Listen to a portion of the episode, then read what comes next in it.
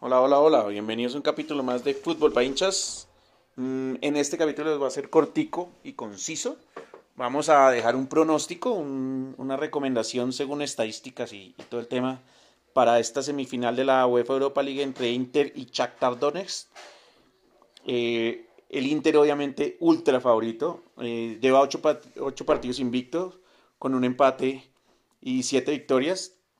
Mientras el Shakhtar, pues digamos que no está tan sólido en su, en su andar. Ahora, el Inter tampoco es un equipo de meter muchos goles.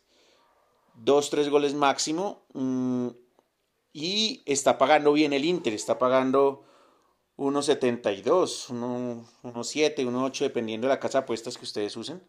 Entonces creo que vale la pena ech- echarle una apuesta al Inter, al favorito.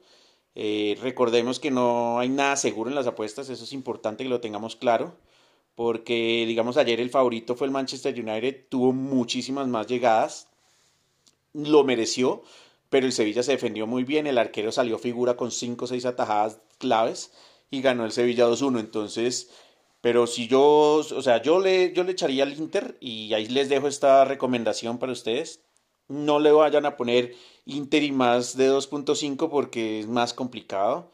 Eh, yo le echaría al Inter solo, que gana el Inter y listo, no más. ¿Listo? Entonces ahí les dejo ese tip, esa recomendación, según las estadísticas, pues y obviamente el favoritismo y no está pagando nada mal en las casas de apuestas. Muchos éxitos y llevamos Inter hoy.